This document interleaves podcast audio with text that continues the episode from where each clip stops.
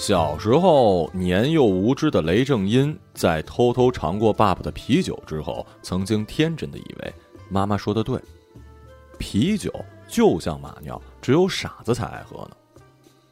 现在他年近三十，孤身一人坐在沙发，吹着空调，看着欧洲杯，握着啤酒瓶，脑海里浮现出一个自认为绝妙的比喻：冰镇啤酒是夏天的灵魂。他的酒量并不好，酒精更像是助眠剂。第三瓶喝了两口，就觉得眼皮沉重，竖的就睡着了。醒来时，太阳已经升得老高，手机响个不停。他迷迷糊糊接起电话，对方说：“雷总，快来公司吧，有大案子了。”挂断电话，又收到同事发来的两条微信，一条是新闻概要。七月二十五号凌晨，西郊别墅一名女子在家中遇害，警方已经立案调查。另一条说，受害人是我们的客户。到了公司，他不紧不慢地处理了几件琐事，喝了一杯咖啡，又上网看了看新闻，实在躲不过，才翻开早已放在桌上的客户资料。他其实并没有拖延症，只是涉及到死亡的事情比较抗拒。这种心理在他父亲病故之后变得愈发明显，这也是他最终选择离开刑警队，投身保险行业的原因。朋友都以为他是图钱，他不想解释，也没法解释。因为我怕死，所以我不想做警察了。这样的话，他说不出口。资料看了个开头，他就不得不停下来，因为恐慌。他认识被害人，虽然在现实生活中未曾谋面，但是在网络世界，他常常被他的古灵精怪跟奇思妙想所打动。资料上写着：钟维维，女，二十九岁，网络作家，笔名我在东北耍大刀。大刀是网络作家的另类，只写中短篇，不红，但是有一批死忠粉。而他就是其中之一。他印象最深的一篇小说是《你一刀我一刀》，讲了一武侠故事。一对夫妻是江湖排名第一的杀手，他们杀人有一原则：妻子砍第一刀制敌，丈夫砍第二刀要命，顺序绝不颠倒。如果谁能让丈夫的刀先伤到自己，这个人不仅能活命，还将受他们的保护。后来，妻子爱上了别人，丈夫在那人手臂上刻了一个刀，便离开了。他一直记得小说的最后一句：“爱一个人，就是给他先出刀的权利。”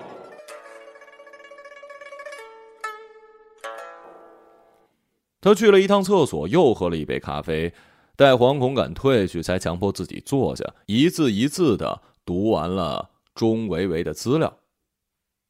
已婚。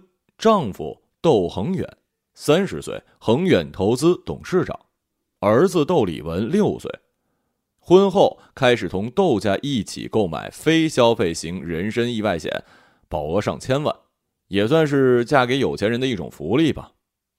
现在他死了，是否和这福利有关呢？他看着钟维维的照片，心里无限的惋惜。即使是证件照，也掩盖不了她是一美女的事实。如果他的眼睛里机灵劲儿再收一点，那就更符合古典美的标准了。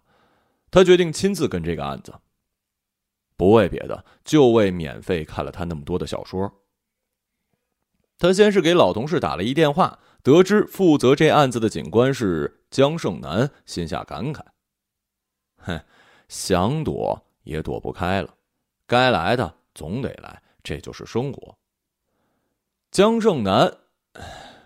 是他前女友，分手时闹得并不愉快。他翻出他的电话，犹豫了半分钟，最终心一横，按下了绿键。哟，雷总监，怎么想起给我打电话了呀？呃，中午想请你吃饭。行啊，地方你定，位置共享我。我忙，挂了。通话时间十一秒。虽然对方是一爽快人，可是答应的如此干脆，让他不免心生疑虑。不会是耍我吧？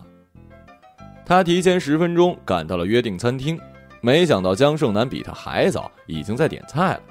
他喜出望外，心里竟然有一些小小的感动。早来了呀！上市公司大内总监请客，我哪敢晚到啊？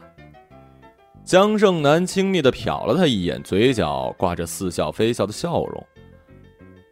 最近怎么样啊？他记得清楚，上次见面是三个月前，一家日料，他请团队吃饭，而江胜男呢，跟一野男人共进晚餐。当时两人只是点了点头，并没有说话。不怎么样，你呢？有什么变化吗？也没啥变化，肚子好像变大了。啤酒喝的。他不好意思的往后坐了坐，收了收肚子。行了，咱们也别遮遮掩掩的。有事说事儿，你找我是为了钟维维的案子吧？这都被你猜到了。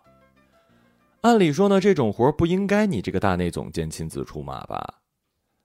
听说你负责这案子，所以我才来，就是想看看你。打住！再说下去我都要吐了。我猜你认识受害人对吧？嗯，算是吧。算是吧。好像很不甘心啊。虽然我看见的时候呢，她有一点水肿，但是我敢肯定，她生前一定很漂亮。现在想想，还真是你喜欢的类型。不会有一腿吧？一夜情啊？哎，这个拿受害人开玩笑不好吧？怎么啦？心疼了呀？咱好好说话行吗？我怎么没好好说话了？正愁没怀疑对象呢。如果你是他情人，你嫌疑就大了。他一本正经的说：“你这么热心，为什么呀？”我是他读者，觉得有点义务，不行啊？行，当然行。不过你也提醒我了，万一凶手也是他读者呢，或者狂热粉丝，你还是不能排除嫌疑啊。既然说到这儿了，我想问问现在什么情况？吃饭呢，能不聊案子吗？是你先开始的。现在我不想说了，行吗？如果女警察想不讲理，老天爷也管不了吧？行行行行行，您说了算，成吗？他能忍住不问，而对方却没能忍住不讲。饭吃到一半，他已经了解到警方掌握的大致情况。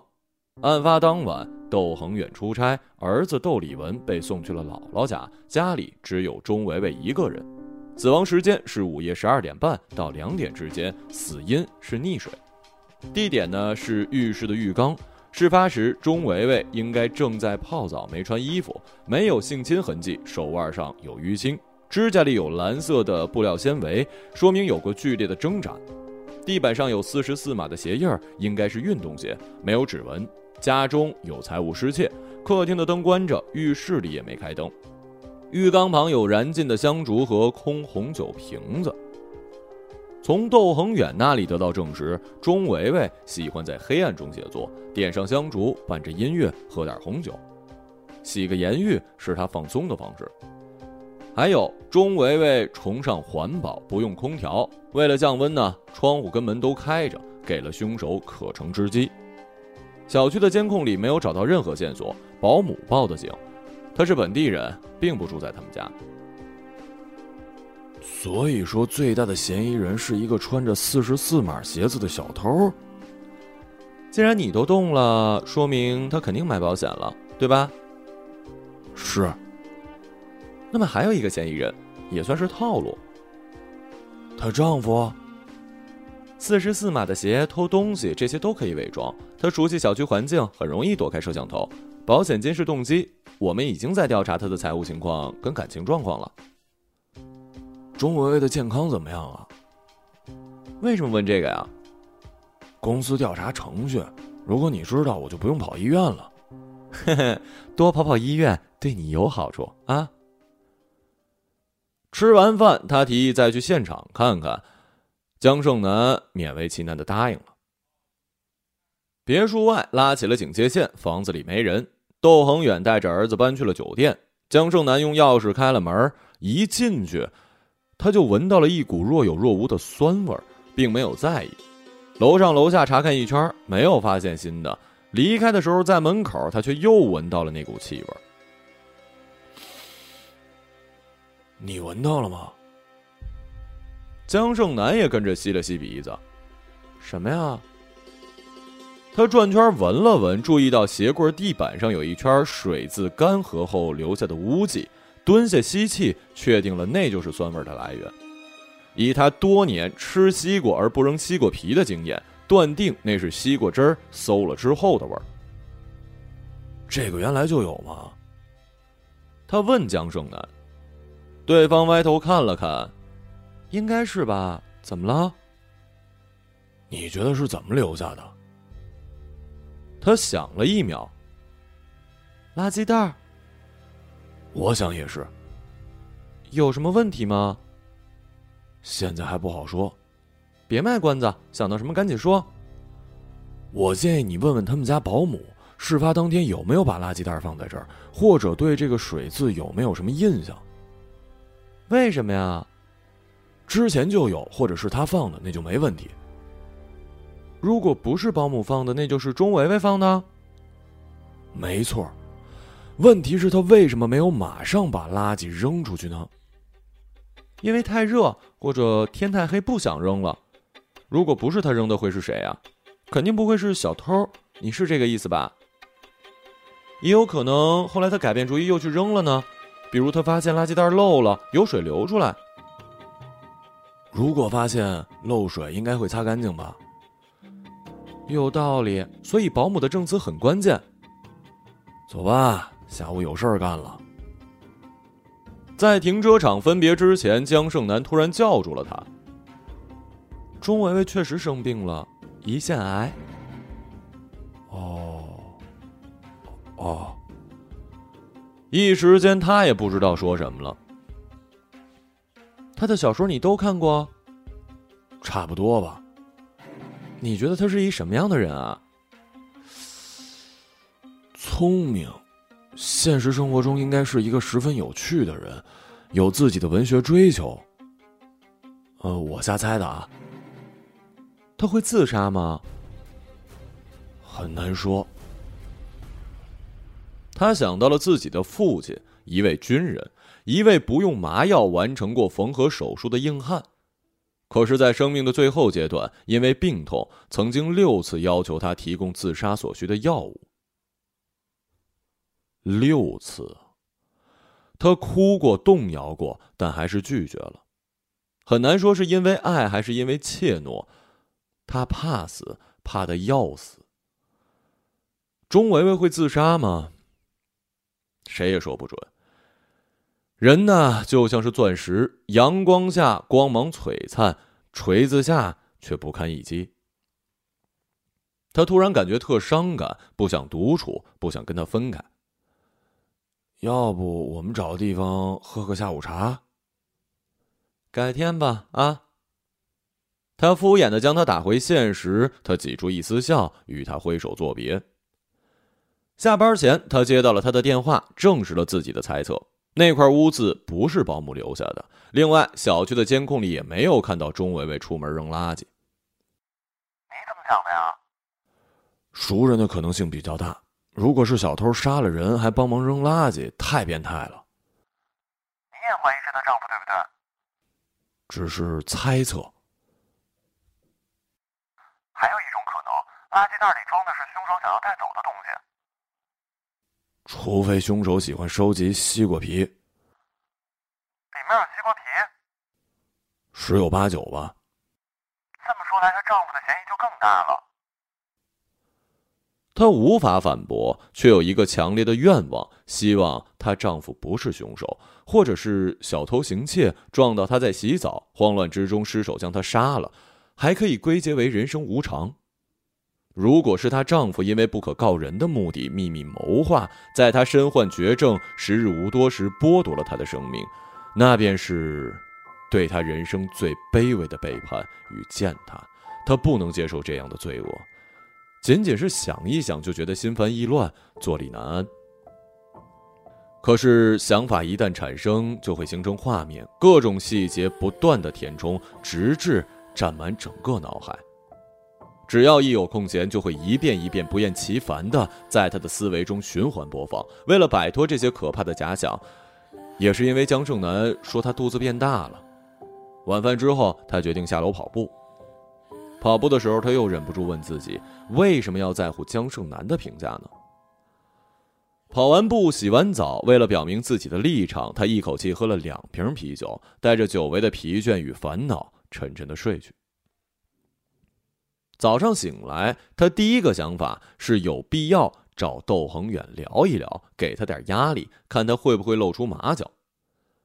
在确认了他的身份之后，窦恒远答应了面谈的要求，地点约在了酒店的咖啡厅。窦恒远长得白净，戴着金丝眼镜，文质彬彬，是女人喜欢的类型。但人中很深，嘴唇很薄，又给他一种意志力不坚定的印象。至于眼神中所流露出的焦虑和悲伤，倒是不像是装的。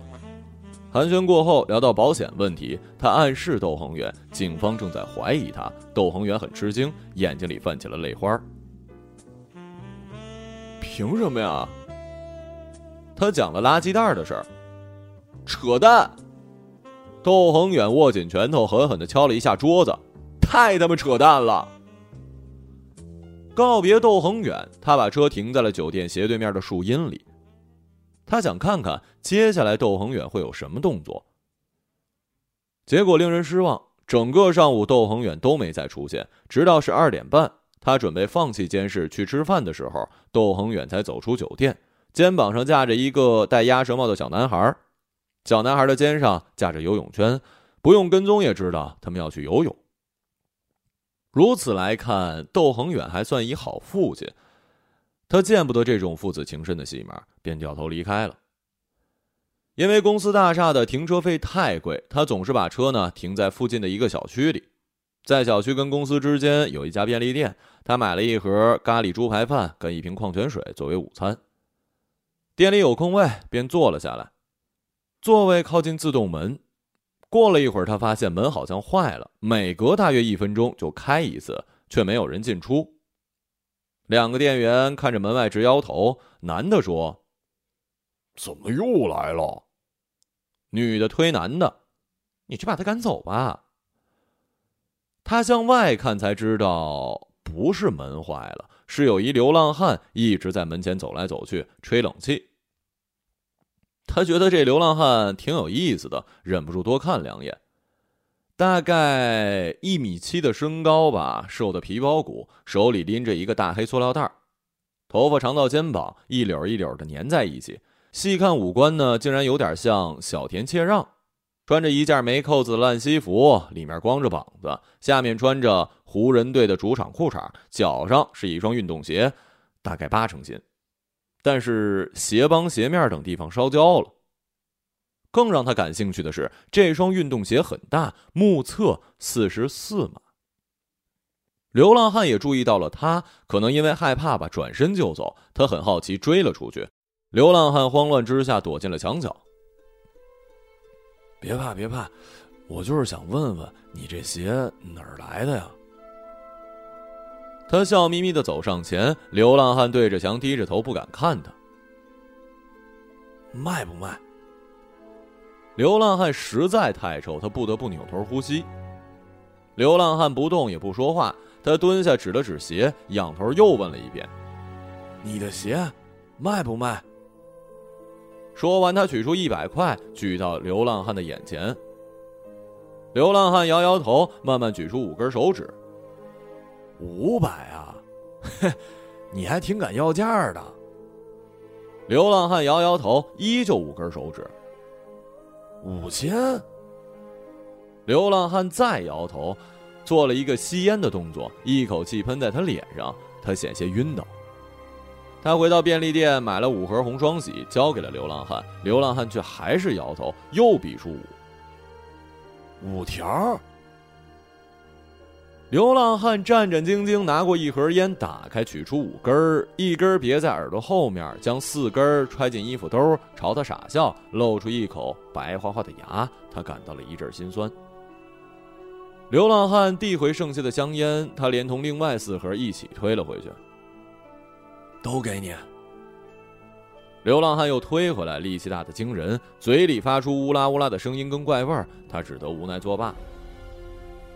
本来他只是想碰碰运气，接过鞋子一看，嘿，竟然还真是四十四码。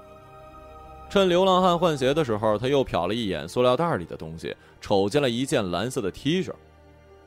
流浪汉发现他在觊觎自己的包，赶紧一把搂过去，就像里面藏着价值连城的宝贝。这袋子卖不卖啊？流浪汉又恢复了最初的状态，低着头不看他。这些烟都给你，买这袋子行吗？他把烟凑到流浪汉的面前，流浪汉比出六的手势。六根啊！流浪汉点点头，行，成交。你等我一下啊。这次他买了一盒软中华，拿出六根给了流浪汉。流浪汉欢天喜地的把烟揣起来，又郑重其事的把袋子交给他。能帮我一忙吗？流浪汉傻笑着看着他，点了点头。帮我把这些烟给扔了。流浪汉愣了。谢谢啊。他将香烟摆在流浪汉的脚边。当他把破鞋和蓝色的脏 T 恤放在江胜男面前的时候，他立马捂着鼻子跳开了，看他的眼神就像看一神经病。什么意思啊？自首啊？咦，这双鞋略有烧过的痕迹，你觉得怎么样？是不是挺新的？哎呀，然后呢？如果是我的鞋，肯定舍不得扔。然后呢？就算是扔，也不会放火烧。除非想毁灭证据。没错。四十四码。没错。衣服也有火烧的痕迹吗？有。哪儿弄来的？一流浪汉那儿。江胜男突然大笑，让他颇为尴尬。你笑什么呀？哼，我看你呀，对钟维维是真爱。什么意思啊？我的意思是，不要拿些破烂来浪费我的时间。请带上你的宝贝，出门右转有垃圾桶，不送，谢谢。怎么是破烂啊？刚才的推理已经说明这是一条很有价值的线索。这么跟你说吧，我们已经找到了真正有价值的线索。什么线索？昨天我跟你提过吧？我们在调查窦恒远的感情跟经济状况。然后呢？他有外遇。是个小明星，叫做于新运。然后呢，经济情况也不乐观。他家在浙江的服装厂去年年中就停工了，他的一系列投资也都不成功，别墅已经抵押给银行。总之，他现在很缺钱。然后呢，加上垃圾袋这条线索，还有钟维维的巨额保险，我们有理由怀疑凶手可能就是他。如果你们怀疑他，那就更应该检测我的宝贝了。为什么呀？如果是小偷，不用担心鞋的问题，或者根本就想不到要担心鞋。但如果是窦恒远，他必须要把鞋处理掉，因为你们会搜查，他不能把鞋藏在家，也不能藏在情人家或者是父母家。有点道理。要不这样，我们打一赌，如果我的宝贝是线索，你请我吃饭；如果不是，我请你吃饭，怎么样？他想了想，要不咱赌大点吧？赌什么呀？如果我赢了，你就在朋友圈承认自己是渣男，当初你是肉体出轨背叛了我，并向我郑重道歉，连发一年。如果我输了，我就原谅你，我们还可以。江胜男舔了舔嘴唇，他静静的等着，我们还可以。做朋友啊？我们现在不是朋友啊？哼，当然不是了。在他说赌大点的时候，他就猜到了他的想法，他的心莫名其妙的开始加速，甚至开始想象两个人重新在一起的生活。可是这点爱情的小火苗却被对方无情的给吹灭了。不是不敢跟你赌，而是不能。因为我不是渣男，也从来没有出过轨，无论是精神还是肉体。最后再强调一次，那天晚上我跟他什么都没发生。说完，他转身就走，他生气。生自己的气，生自己自作多情的气。喂喂喂，请把你的破鞋带走啊！作为一位曾经获过一等功的警察，我给你一忠告：不要错过任何可能的线索。不用谢。晚上，他把流浪汉的那个垃圾袋带回家，想的是仔细翻一遍，找找还有没有其他线索。可是，一打开袋子，看着里面的破瓶子、烂衣服、碎纸屑，闻着复杂的馊味他就气馁了。这么大城市，上千万人口，几十万的垃圾桶，一个流浪汉正好捡到凶手处理的那双鞋的概率有多大？几十万分之一，而这个流浪汉又恰巧被自己遇到的概率有多大？再乘以千万分之一，得出的结果就仨字儿：不可能。江胜男是对的，远是对的。这么一想，他又觉得不服气，一肚子的不满无处发泄，最后只好下楼跑步。跑步回来，走到楼下。突然就跳出了两个强壮的年轻人，拦住了他的去路。这个着实吓了他一跳。其中一个模仿电影中黑帮的语气：“我们老大想见你。”他被逗笑了。“你们老大谁呀？”另一个答：“见了你就知道了。”他好奇又纳闷，跟着他们上了旁边的 SUV，一看，嗨，这不是江胜男吗？哈哈，是不是吓尿了呀？什么事儿啊？劳烦您这么兴师动众的，你走狗屎运了？怎么说呀？你的破鞋我们检测过了，跟现场的鞋印完全符合。真的假的？认真的。我们需要你帮我们找到那个流浪汉，问出他在哪儿找到这双鞋。哎，我多问一句，那 T 恤呢？和被害人指甲里的针织物纤维并不一样。窦恒远有什么进展吗？下午问了，他承认了与于新运的情人关系。事发当晚他并没有出差，而是跟于新运在一起。于新运作证说他根本就没有离开过他们的住处。这么看，他的嫌疑还是很大呀。还有问题吗？没问题，我们就出发了啊。我想洗个澡，你不介意吧？麻烦您快点啊。他打开车门，却没有马上下车。哦，对了，还有一问题。说，虽然我们最后没打赌，但还是想问一下，我们到底是不是朋友？有什么关系吗？当然了，如果不是朋友，我就是协助警方办案，作为一位好公民，责无旁贷。可是你们刚才找我的方式有些不妥啊！我脆弱的精神受到了创伤。算是朋友吧，只是算呢。好像很不情愿似的。是，您可以去洗澡了吗？好的，长官。他向江胜男敬了一礼，洋洋得意的下了车。四个人忙活到半夜，问了无数家便利店，最后在一处有空调的自助银行里找到了正在睡觉的流浪汉。流浪汉睡得死死的，叫了半天才醒。一见到他，呵呵傻笑的同时，捂紧了自己的心包。待他说明来意，流浪汉琢磨了一会儿，试探性伸出十根手指。他转身告诉江胜男：“一千。”江胜男当然不信，他退后一步，示意他自己去交涉。他走到流浪汉面前，不等开口，就被味道给逼退了。无奈，就只好从自动提款机取了一千。他揣起钱，转头向其中一位吸烟的警察要了十根，递到流浪汉的手里。流浪汉高高兴兴收起烟，一边含糊不清的自言自语，一边带头走到前面。哎，把钱还我！他根本就没要钱。我没说他要钱啊，这一千是我的劳务费。你快点把钱给我！快松手，不然我可喊了！警察打人可是敏感事件啊！他提高音量。流浪汉跟两位警察停下来，回头看他们。你给我等着啊！他又使劲的掐了一下，才松手。几乎在一分钟之后，他就遭到了报复。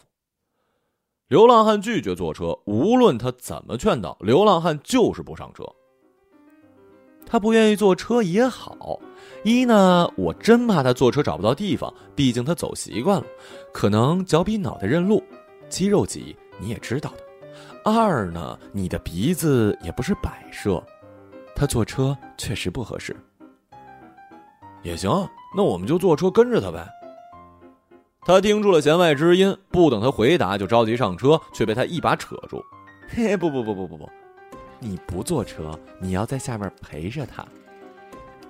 不用，他讲信用，绝对不跑，也跑不了啊。他挣扎着想上，却被他牢牢的给拉住了。我倒是不怕他跑，而是怕别人说我们警察歧视弱者，说我们作威作福，自己坐车让他走路。你呢？现在拿了我的钱，也算是我的雇员了。有你陪着他走，我们就不用担心舆论了。拜托。他拍了拍他的肩，莞尔一笑，骗人上车。砰的一声，关上了车门。他叹了一口气，转头看着流浪汉。流浪汉没心没肺的回看他，他心里是又好气又好笑。最终，他跟流浪汉走了一个半小时，才找到捡那双鞋子的垃圾桶。期间，他喝了四瓶矿泉水，六次要求上车，被江正南委婉的拒绝。尝试打开车一次，他上了出租。可是流浪汉就不走了，怎么劝也不走。没办法，他就只好下车继续步行。累是其次的，主要是热呀。再次坐进开着空调的车，他感觉到了天堂。江胜男跟同事去查到了垃圾桶附近的摄像头，打开手机里的 Keep，想看看自己今天究竟走了多远。结果一下子就被运动轨迹给击中了，想哭啊！那几乎是一个圆儿，再过两条街，大约七八百米，他们就会回到半个小时前找流浪汉的那个自助银行。他看着已经在那边安然入睡的流浪汉，忍不住问自己：“丫是跟江胜男一伙的吧？”很快的，江胜男等人便回到车上，告诉他附近有四个监控摄像头，如果顺利，明天早上就能找到处理鞋子的嫌疑人。情况就是这样，谢谢你了啊！江胜男满脸带笑，亲切的拍拍他的肩。他听出话里有话，但还是坚持装傻。哎，这是我应该做的。然后呢？没然后了，请下车吧。江胜男笑得更灿烂了。过河拆桥啊！用我的时候去楼下接，没用就扔路边。现在人民警察都这么办事儿。我做警察的时候好像不是这样的啊。别忘了，你拿了我的钱，我们送你回家是人情，不送你回家是本分。要么下车，要么跟我回局里，你自己看着办吧。